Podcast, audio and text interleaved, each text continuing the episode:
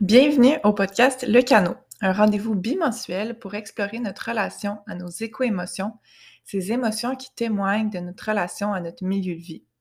Le podcast est présenté par Écomotion, une entreprise collective sans but lucratif qui a pour mission d'accompagner les personnes et les organisations dans un processus d'adaptation psychologique face à la crise socio-écologique.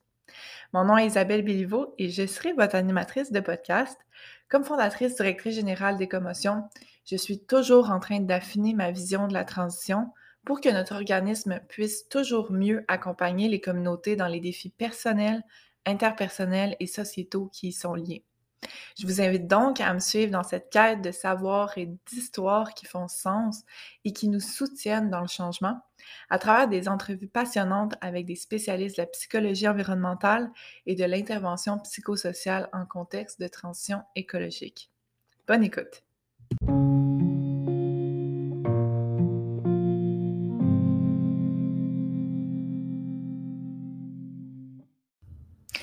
Juste avant de commencer la discussion, j'aimerais t'inviter à nouveau à joindre Accostage le 11 juin prochain à Sherbrooke.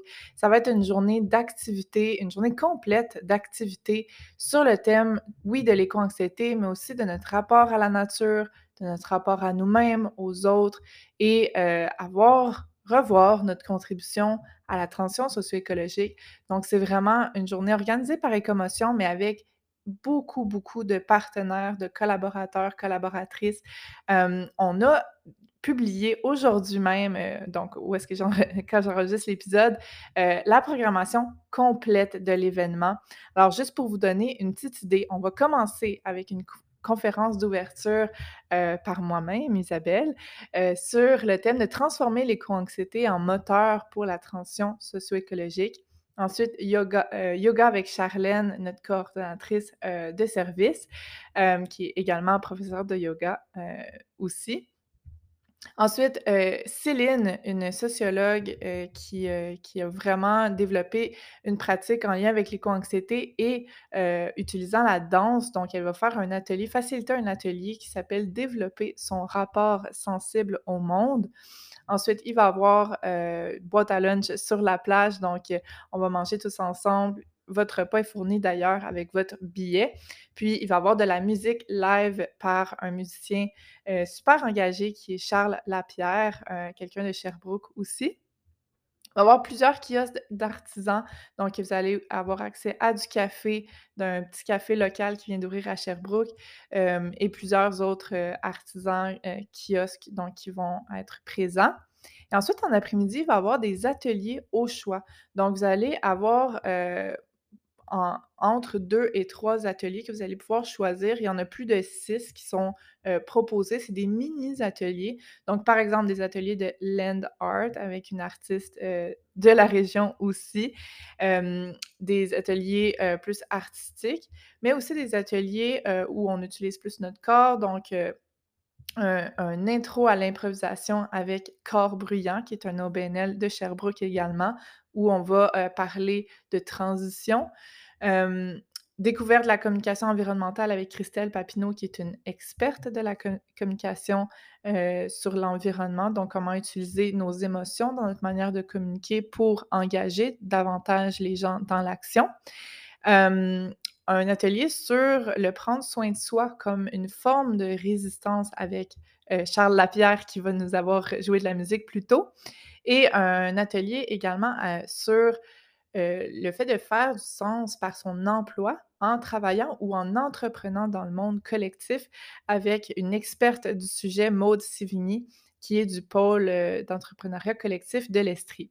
Et ensuite, on va euh, clore la journée avec un atelier euh, qui va se faire en deux parties. Donc, d'abord avec Steve Audet, qui est travailleur social et psychothérapeute, qui s'intéresse beaucoup à nos émotions en lien avec notre environnement. Donc, ça s'intitule La régulation des affects dans les écosystèmes et ça va être vraiment un atelier où on va expérimenter cette théorie-là, cette approche-là. Et ça va se clore. Donc la deuxième partie, ça va être on va travailler notre plan d'adaptation qui est un outil, l'outil d'éco-motion en fait pour, qu'on utilise pour transformer l'éco-anxiété en, moteur pour la transition socio-écologique. Donc ça, ça va être vraiment avec, les 4 intervenantes d'éco-motion, donc moi-même, Terra, Nessa et Anne-Sophie.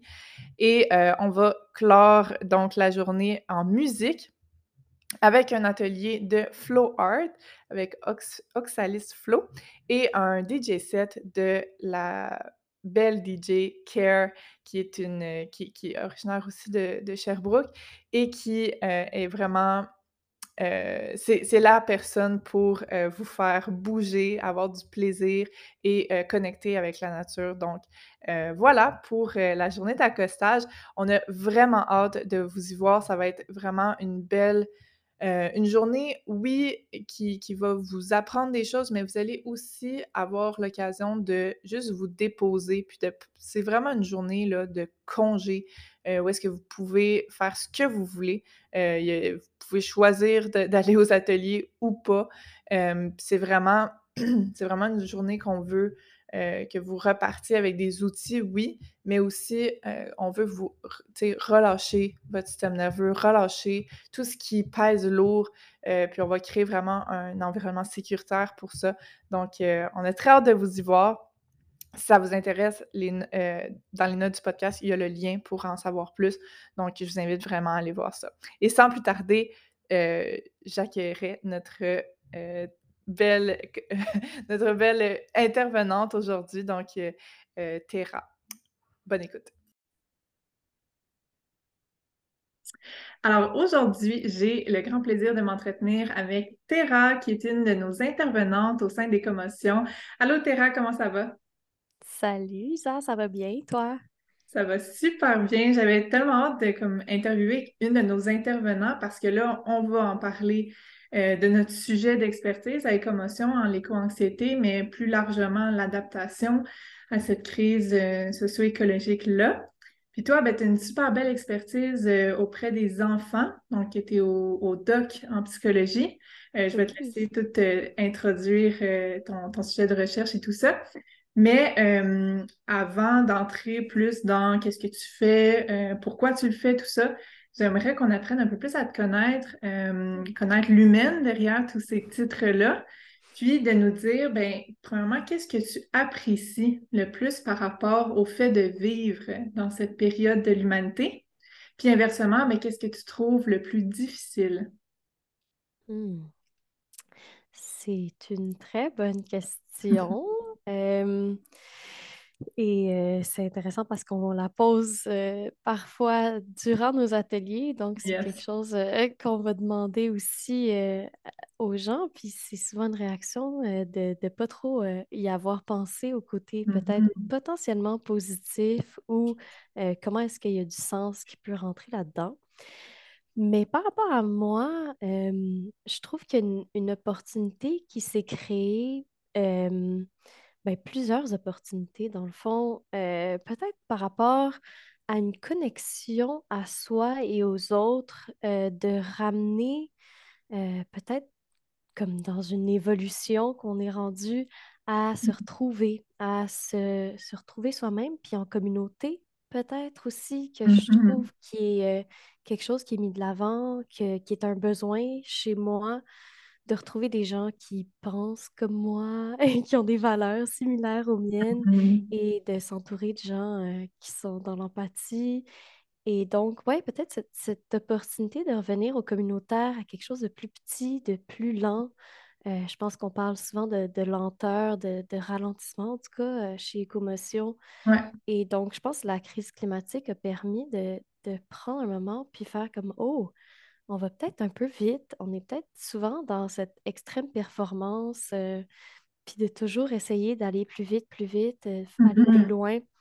Moi, je sais que j'ai été élevée, en tout cas, de, de, de cette manière dans un système euh, qui m'a poussée à aller plus loin. Puis, je veux dire, je, je fais un doctorat, fait que je suis pas complètement allée ailleurs non plus. Puis, Euh, voilà, donc je pense que ça me ramène un petit peu à ça, la crise écologique, à me dire, ah, qu'est-ce, qu'est-ce que c'est vraiment mes besoins dans tout ça? Est-ce que je Mhm. suis dans une performance à tout prix juste pour performer ou est-ce qu'il y a quelque chose en dessous de ça?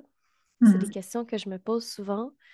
Euh, puis, le côté plus émotionnel, la connexion aux émotions, connexion à soi, je pense qu'on on a réalisé qu'on avait cette déconnexion justement dans ce paradigme-là de, de, de- ouais, d'aller très vite. Donc, on a comme le sentiment d'avoir besoin de revivre, donc de, de passer par ces émotions-là qui nous rattachaient à la nature, qui nous rattachent euh, à des, des colères de ce qui se passe. Donc, euh, je pense qu'il y a quand même une beauté à travers ça. Donc, Ouais. euh, de revoir que ah, ça, ça nous indique qu'on est vivant, qu'on est là, que, Mhm. qu'on existe. Donc, bon, peut-être euh, un petit peu de beauté quand même euh, dans, dans cette crise. Puis, euh, ouais, ça répond à ta question. Oui, ben, j'aurais envie de te demander plus dans le cadre de ton travail, que ce soit au doc ou même quand tu fais des, des animations pour Écomotion, qu'est-ce que tu trouves le plus difficile de, de, de ce travail-là, de, de vivre avec ces, ces données-là, disons? Hmm.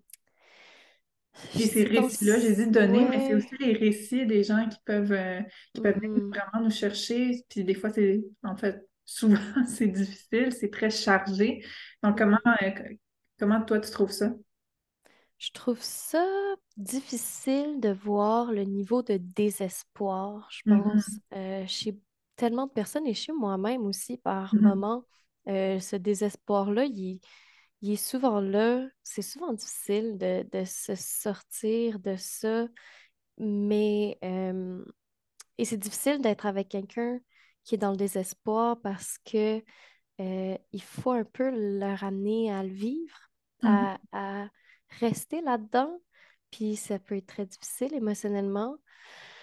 Euh, mais aussi ces temps-ci, je pense que j'ai aussi le, je sais pas, une sensibilité euh, aux inégalités qui ont été exacerbées à travers tout ça, que c'est pas, mhm, c'est comme, c'est encore des, des personnes qui ont été extrêmement touchées mhm, auparavant, qui sont encore en- touchés.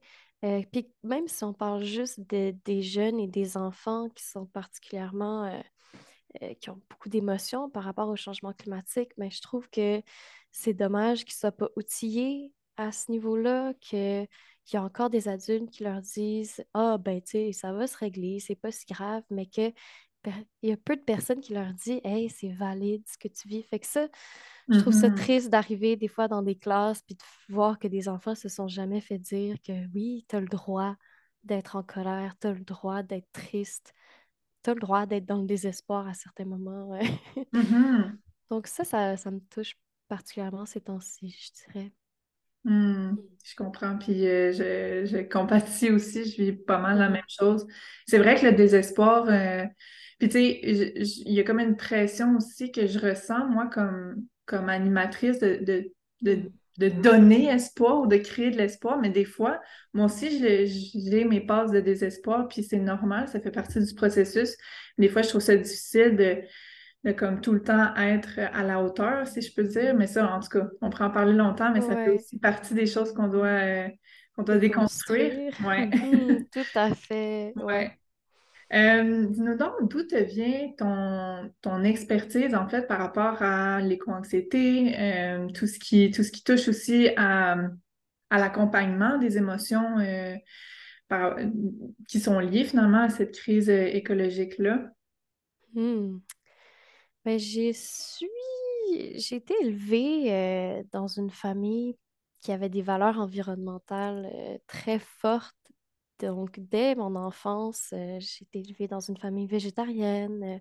on faisait du compost maison. euh, j'avais déjà appris que en tant qu'humaine, j'avais une empreinte écologique et euh, que c'était, ça faisait partie de ma responsabilité de la diminuer. On n'avait pas d'auto. Euh, donc, euh, très tôt, j'ai été initiée à toutes ces, ces valeurs-là.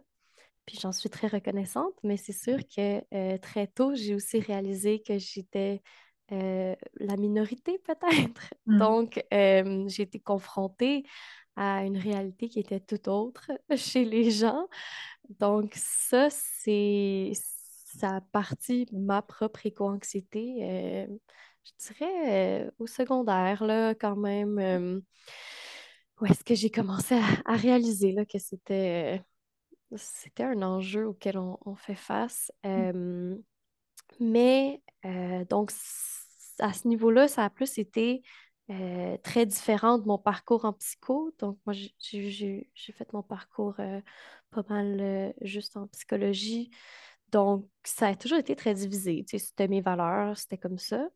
Euh, mais quand euh, je suis arrivée à la maîtrise euh, et j'ai eu le choix d'un sujet, j'ai commencé à entendre parler de l'éco-anxiété, puis j'ai fait comme Ah, c'est quelque chose dans lequel j'aimerais me lancer. Et c'était un, un sujet assez nouveau, donc il y avait des écrits sur le sujet, mais il y avait aussi beaucoup de, d'opportunités Mhm. pour aller chercher des, des concepts peut-être plus interdisciplinaires qu'en Mhm. psychologie, on on n'a pas habituellement, donc, euh, ou, ou pas tout le temps.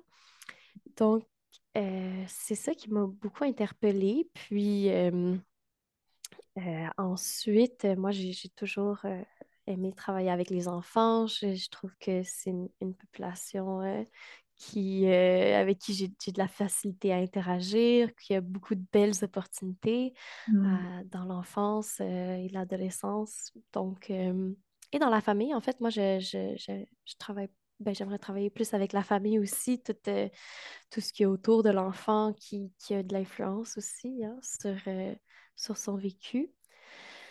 Donc voilà, c'est là, euh, c'est plus rendu à ma maîtrise là, que j'ai un petit peu tout, tout mélangé ça Mhm. et euh, j'en suis venue à, à l'éco-anxiété, puis euh, de voir aussi c'était quoi l'éco-anxiété. Euh, on est encore en train de Mhm. définir le terme, on est encore en train de se demander si on veut utiliser le terme éco-anxiété, si on trouve que c'est trop pathologisant, est-ce qu'on trouve que ça a des connotations que lorsqu'on le définit, les gens ne sont pas nécessairement d'accord. Donc, euh, ouais, je dirais Ouais. que c'est vraiment à ce moment-là. Puis, j'ai euh, j'ai, donc eu la chance, en fait, d'avoir euh, des superviseurs qui m'ont permis d'aller vers un sujet euh, qu'elles ne connaissaient pas Mhm. et que j'ai pu vraiment aller explorer ça comme je voulais. Donc, j'ai pu faire un devis plus qualitatif. Donc, je suis allée demander aux enfants c'est quoi leur expérience plutôt que de faire ce qu'on appelle euh, une approche plus top-down, de en Mhm. haut vers le bas, donc euh, d'aller voir vers les écrits, puis de me dire que c'est ça qu'ils ont besoin. Je me suis dit, ah, je vais aller Mhm. demander aux enfants c'est quoi leur vécu et c'est quoi leurs besoins. Puis ce qui est ressorti de ça, ben, c'est que les enfants, effectivement, vivent des émotions par rapport au changement climatique. Ils ont de la colère envers Mhm. les générations futures, ben, les, pardon, les générations passées. Ouais. Ils ont de la tristesse par rapport aux animaux qui meurent, Mhm. euh, par rapport à leur futur qui va peut-être être différent. Ils ont euh, également, ben, ils ont peu de culpabilité. Ils ils sont pas trop dans la culpabilité à cet âge-là. Mais, euh, et donc, les, les besoins qui ressortaient, c'était d'abord ben, les parents euh, de les aider à communiquer par rapport à ça avec Mhm. leurs enfants. Puis, euh, puis les enfants, c'était qu'on en parle, en fait, qu'on aborde les émotions avec eux, qu'on comprenne qu'ils vont en parler des changements climatiques, que ce soit à l'école, que ce soit dans, dans les médias sociaux, dans les émissions qu'ils vont écouter, ils vont Mhm. être exposés à ça. Donc, de- d'essayer de les, de les protéger des informations, euh, euh, de, d'éviter de parler du sujet pour pas euh, trop les rendre anxieux, c'était pas nécessairement la voie à prendre parce que Ouais. euh, eux autres, ils ont, ils ont le goût, mais ils savent pas comment en parler. Donc, c'est de les outiller par rapport à ça qui, euh, vers- en tout cas, c'est vers ça que j'aimerais aller pour mon doctorat. Donc, Yes. d'utiliser euh, l'école comme, comme lieu pour parler des, des émotions euh, par rapport au changement climatique avec les enfants au primaire. Euh, donc, on a un peu divagué de la question, je pense, là, mais mon Ben, parcours. absolument pas. Euh, moi, je ça. trouve ça super intéressant. Puis j'allais justement te demander, si c'est un peu, c'est quoi un peu tes constats, euh, au niveau des émotions chez les enfants, puis à quel point c'est c'est ça- c'est similaire ou différent de ce qui se passe chez les adultes, parce que tu dois quand même avoir euh, lu quelques, quelques articles sur le sujet, plus sur, sur les anxiétés ou les émotions liées au changement climatique chez, euh, chez les adultes. Puis aussi, ben, tu accompagnes des adultes euh, avec ton travail Mhm. avec les commotions. Donc, tu pourrais-tu nous dire en quelques phrases peut-être les, les, les, les trucs similaires que tu vois, puis les trucs qui diffèrent? Ouais. Je dirais que les émotions restent similaires. Donc, comme je disais, on voit de la colère, on voit de la tristesse euh, chez les adultes, chez les enfants. Le, le deuil est là euh, à un certain niveau aussi. Euh, la culpabilité, là, c'est un peu plus nuancé. On a, il y en a un peu plus chez les adultes que chez les enfants. Euh, puis c'est quand même assez euh, euh, normal. là.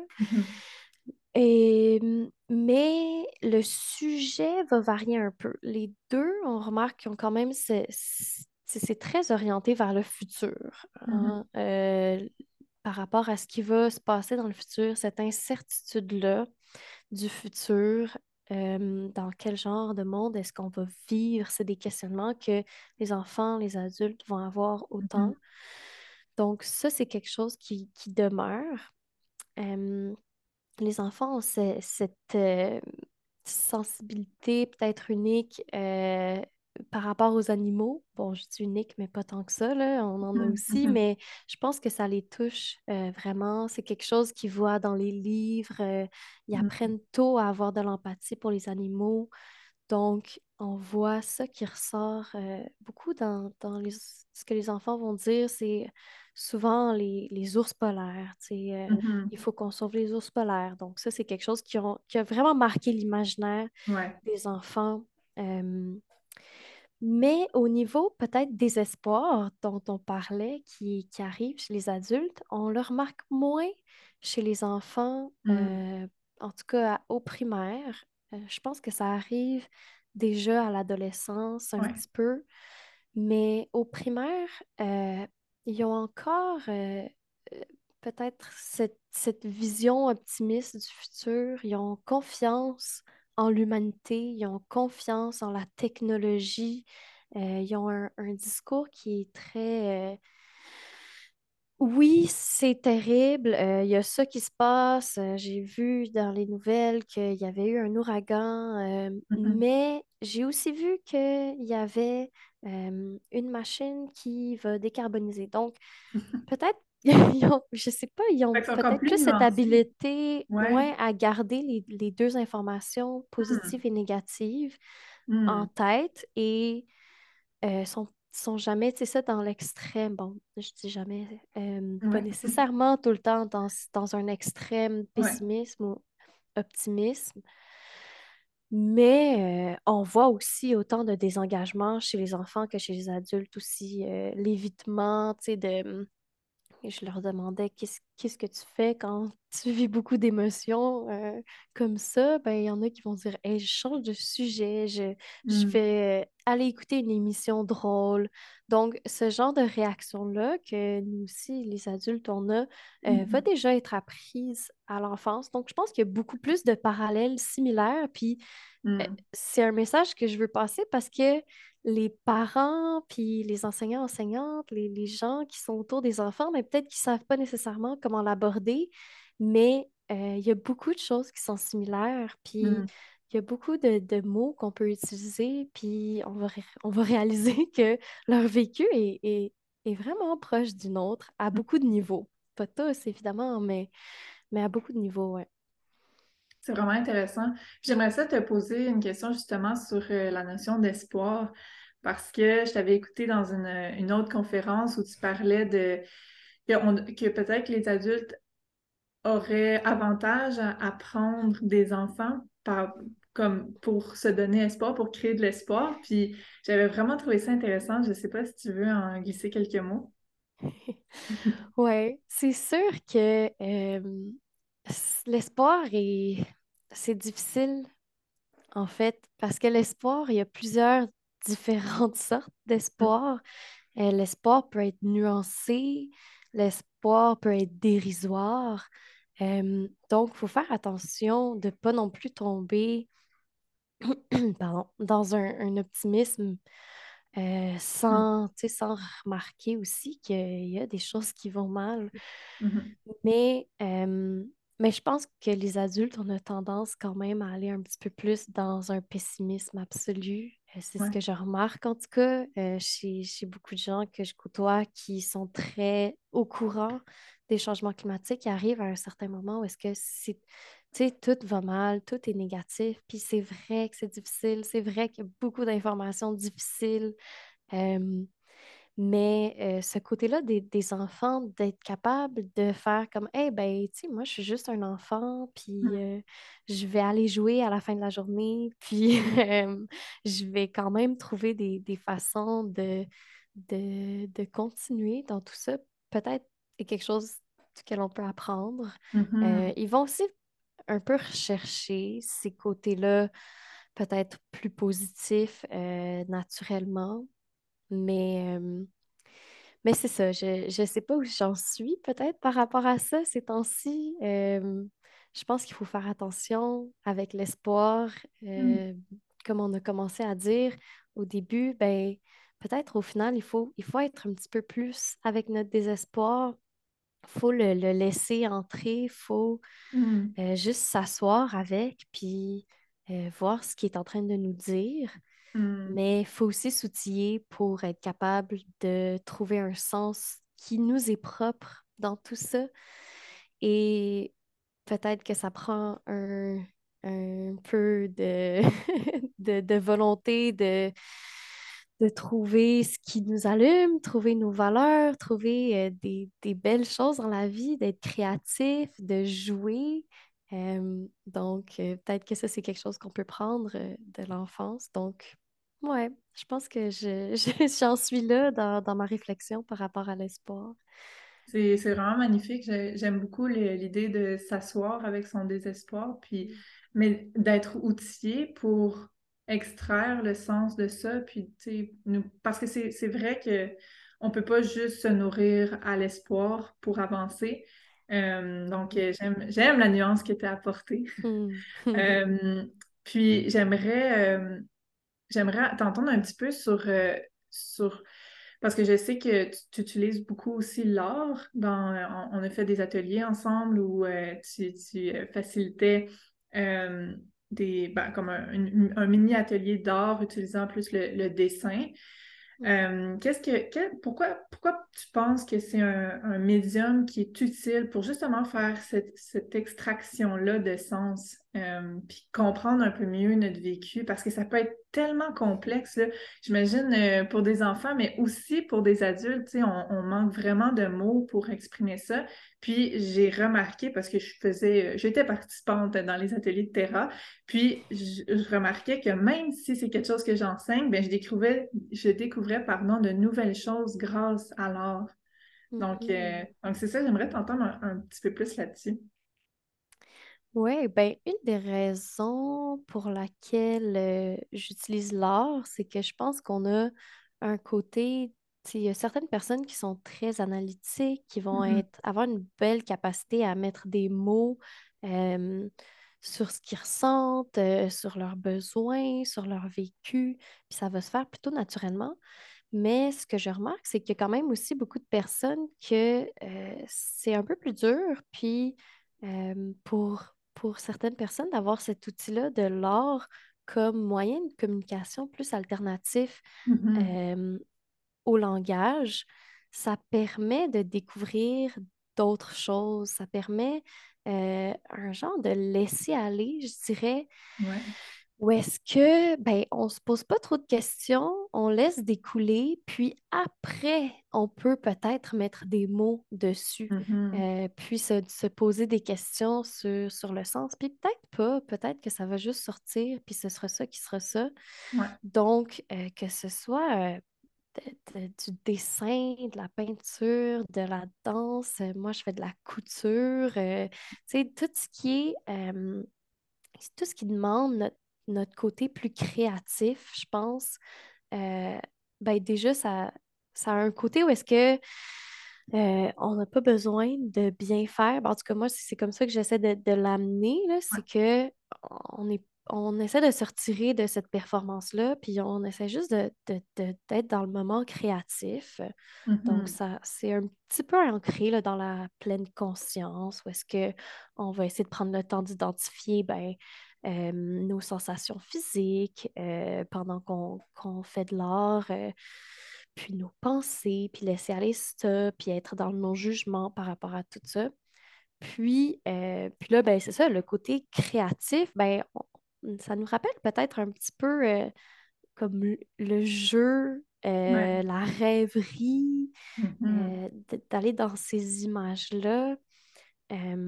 puis, je pense qu'aussi d'avoir une œuvre en soi à la fin, ça permet de regarder ça, puis d'avoir une certaine prise de conscience de, de ce qu'on vit, de, des émotions, puis d'une euh, genre de compassion aussi hmm. là-dedans.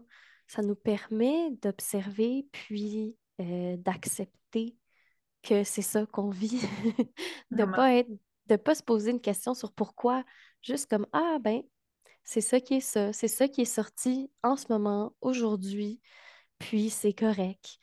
Donc, hmm. en tout cas, moi, c'est l'angle que je prends quand, quand j'amène ces ateliers-là.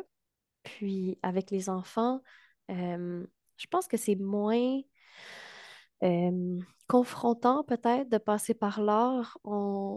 Je fais euh, des ateliers qui sont ancrés soit dans la philo pour enfants. Fait que là, on est un peu plus dans les mots qu'on va mettre, de réaliser nos valeurs, d'expliquer, ben, d'explorer ces questionnements plus philosophiques-là. Puis c'est intéressant, je pense que c'est important de le faire, mais je trouve que connexe à ça, si on vient faire comme, OK, aujourd'hui, maintenant, on va euh, aller faire un dessin de la Terre dans 50 ans, mais là, on est ailleurs. Là, mm-hmm. on peut s'exprimer d'une autre façon, puis euh, c'est pas grave si t'es pas capable de l'expliquer à la fin. Mm. Donc, voilà, je pense que c'est deux... Euh, deux façons d'aborder des thèmes existentiels, euh, de, mettre des mots dessus, mais aussi de le laisser aller. Puis ces temps-ci aussi, je, je, suis vraiment plus dans la danse parce que on a un côté physique où est-ce qu'on va laisser sortir un stress, on va euh, bouger là-dedans. Puis à la fin, là, les enfants sont tellement comme Ah, ils sont là, puis c'est genre Waouh, j'ai rien dit, j'ai, j'ai pas Mmh l'impression d'avoir fait quelque chose, mais je me sens comme libérée d'un poids. Puis ils vont vraiment le nommer, c'est, euh, très, très fascinant. Donc,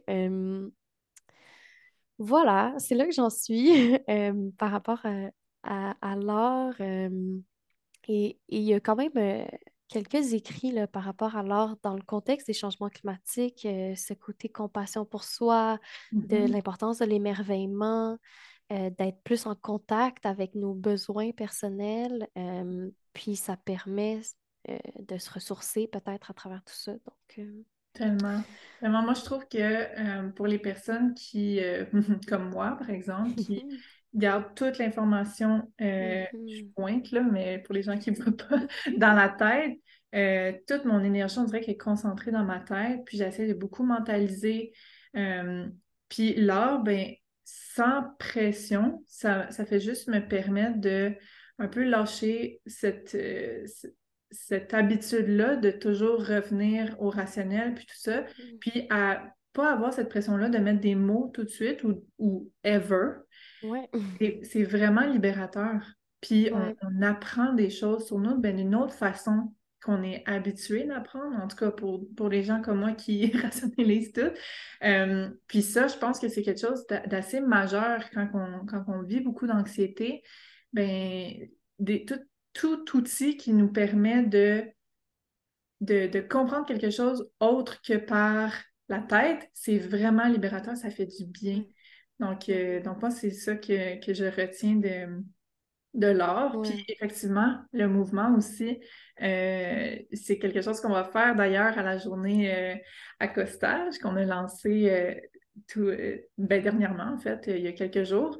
Puis, il va y avoir justement, oui, des ateliers utilisant l'art, donc plus écrit, si je peux dire, dessin. Puis même, on a une collaboratrice qui va faire du collage.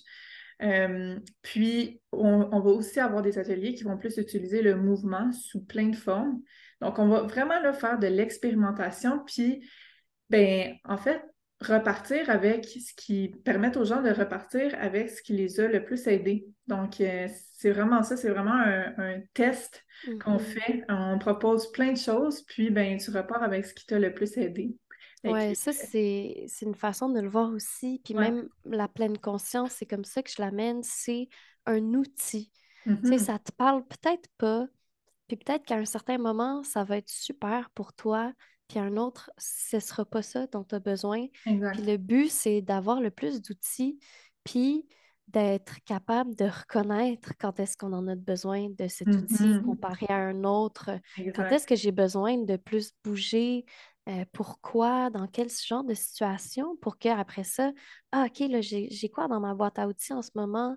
Euh, est-ce que j'ai besoin de quelque chose d'autre qui va me permettre de, passer à travers euh, un nouveau rapport du GIEC, mm-hmm. par exemple?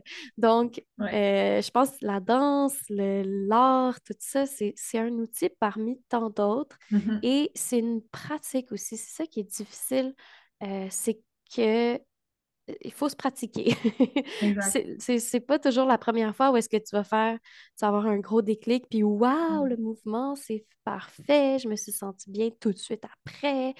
Des fois, ça prend de la pratique. La pleine conscience, c'est ce genre de choses-là où est-ce qu'on reste un peu dans notre paradigme de, de, de, performance, où est-ce que la première fois où est-ce que je vais méditer, je vais me dire, je vais méditer 30 minutes, tu sais, sans rien dire, dans ma tête. Hey, c'est difficile, 30 minutes, là. Et les gens ont ça en tête, mais non, c'est première fois, tu fais 30 secondes, une minute, là, déjà ça. Puis là, tu vas avoir des petits succès, tu vas euh, reconnaître, peut-être les, les bienfaits à long terme.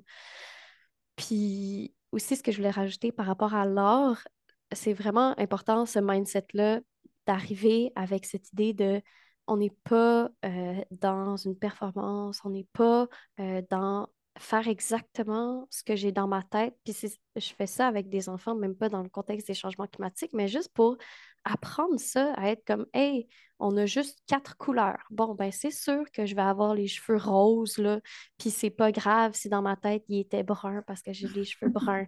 puis ce genre de flexibilité-là, avec le temps, euh, ça va être vraiment aidant. Donc, il faut arriver avec ces... Euh, ben, en fait, il faut déconstruire nos attentes. Il faut vraiment mmh. euh, arriver dans ce non-jugement, dans tout, ce genre d'activité-là. Et ça, c'est difficile. Puis le plus qu'on le pratique, le plus qu'on va être capable de le faire. Mais il ne faut pas non plus s'attendre à ce que la première fois, ce soit mmh. facile. Donc, voilà, c'était mon petit message.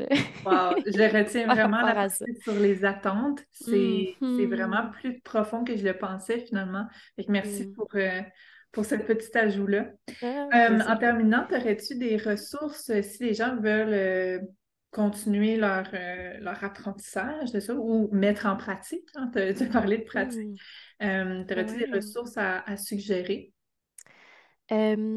Ben, c'est sûr que le livre euh, de Dr. Karine Saint-Jean, mm-hmm. Apprivoiser l'éco-anxiété, euh, reste euh, très important, puis accessible comme ouvrage. Il y a plein, comme une grande section avec des, des, exercices à faire.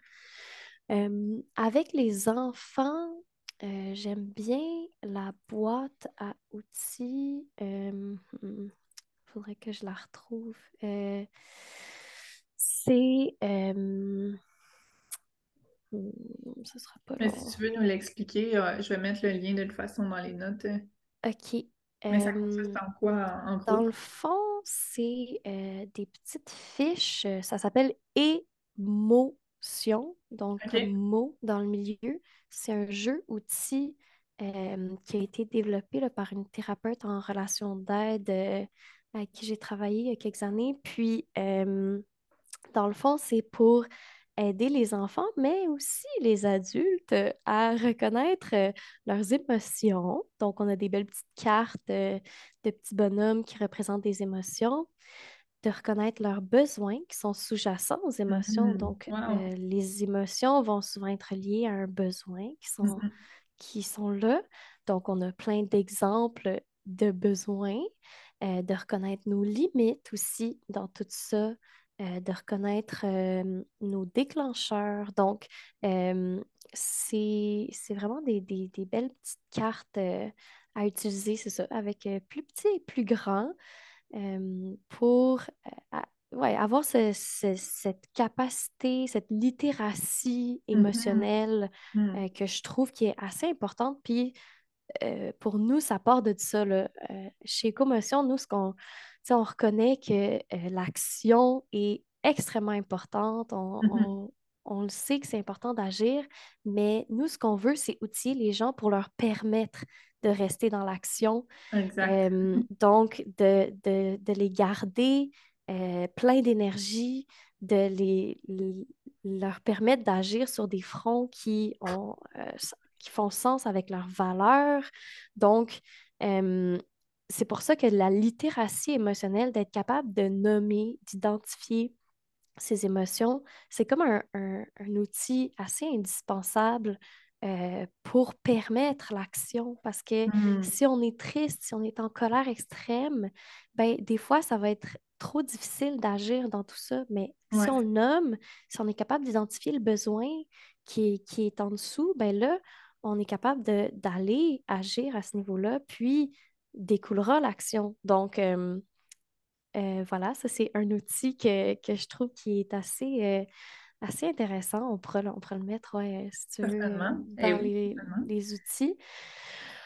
Puis, puis sinon, ben, il y a plein de, de beaux outils sur la page de, ben, sur le site web d'Écomotion. Il y en a plein qui sont super intéressants. là. donc, Ouais, j'invite les, les gens qui écoutent Ouais. à aller, aller regarder ça. C'est cela. Ouais. Euh, on n'en parle pas souvent de cette page-là. C'est la page Mm. ressources sur notre site Internet, mais il y a comme une liste de livres, de podcasts, de documentaires euh, qui abordent le thème en global là, des émotions par rapport à, à la crise écologique. Donc, euh, vraiment intéressant, mais ça fait un petit bout qu'on ne l'a pas mis à jour. Donc, euh, on va, je vais peut-être prendre une note de faire ça. Euh, Ouais. Puis sinon, ben, tu sais, moi, ce que je, je recommande, c'est euh, d'essayer de trouver des, des ressources qui euh, vous font sens, mais peut-être d'a- d'aller identifier, peut-être, euh, mettons, sur Instagram, d'essayer de trouver des comptes, euh, je pense à Bravo Mode, qui euh, va amener des aspects plus positifs, donc de nuancer peut-être votre fil d'actualité à ouais, travers tout ça, donc de trouver des façons qui, qui sont propres à vous dans tout ça, mais ouais, te trouver des, des beaux outils. euh. Ouais, vraiment une bonne recommandation. Sur le, petite anecdote, là, mais sur le, le feed de Écomotion, donc moi Mhm, j'ai accès au Instagram d'Écomotion, puis euh, j'ai fait ce ménage-là dernièrement parce que j'étais abonnée à plein de, ben on était abonné à plein de, de fils de nouvelles, Radio-Canada, tout ça. Puis euh, ça manquait vraiment de nuances. Puis je- à chaque mhm. fois que j'allais poster quelque chose, j'avais le réflexe de ne pas regarder mon, le fil d'actualité parce que je savais que ça allait m'affecter. Mais là, je me suis dit, non, attends, là, il faut que, faut que ça soit plus nuancé parce que mm, sinon, je veux juste plus m'informer, tu sais. Puis on a besoin de. Donc, euh, Exactement. l'anecdote Ouais. pour ça, ouais. Mais oui, non, mais tout à fait, là. Puis je pense à, à RAD euh, qui, euh, je pense, c'est une fois par mois ou une fois par semaine, font un fil euh, de bonnes nouvelles. Donc, d'essayer d'identifier. Puis là, quand ça arrive, d'aller euh, prendre le temps de liker ça pour qu'il en refasse, pour encourager ce genre de pratique-là, pour qu'on vienne un peu nuancer les propos parce que c'est Mm. important, comme tu dis, d'être informé tout à fait mais euh, la plupart du temps, c'est beaucoup d'informations euh, difficiles à, Ouais. à, entre- à- à voir. Ouais. Donc euh, voilà, c'était mon dernier, ma dernière petite, petite ressource euh, qui n'est pas vraiment une ressource. Non, c'est une belle recommandation, un beau rappel en fait. Euh, ben, merci beaucoup, Terra. Pour vrai, c'était super, euh, c'était passionnant comme conversation. Euh, on est allé dans plein de sens, mais je pense qu'il était, était, cohérent quand même. Et que, un gros merci à toi. Ça me fait plaisir. Merci à toi aussi de m'avoir reçu. Puis, ben, j'espère rencontrer tous les gens qui nous écoutent à notre prochaine activité le 11 juin. Allez voir ça, on va tout mettre ça dans les notes du podcast aussi. Le 11 juin, euh, Terra, moi, toute l'équipe des commotions ou presque, on va être euh, à Sherbrooke pour une journée complète d'activité. Donc, euh, oui, ça va être génial. yes, merci, encore, Terra. Merci. Alors, c'est tout pour nous pour aujourd'hui. Si vous avez aimé l'épisode, merci de le noter 5 étoiles sur votre plateforme d'écoute et de le partager sur vos réseaux sociaux afin de semer un peu plus de douceur autour de vous. Je vous invite également à rejoindre notre communauté en ligne qui compte plus de 450 membres à l'heure actuelle et qui est un lieu d'échange bienveillant. Le lien est dans les notes du podcast. Et si tu souhaites te joindre à nous pour accostage le 11 juin prochain, euh, utilise le, code podcast pour obtenir 15% de rabais sur ton billet. Alors, merci de ton écoute. À très bientôt.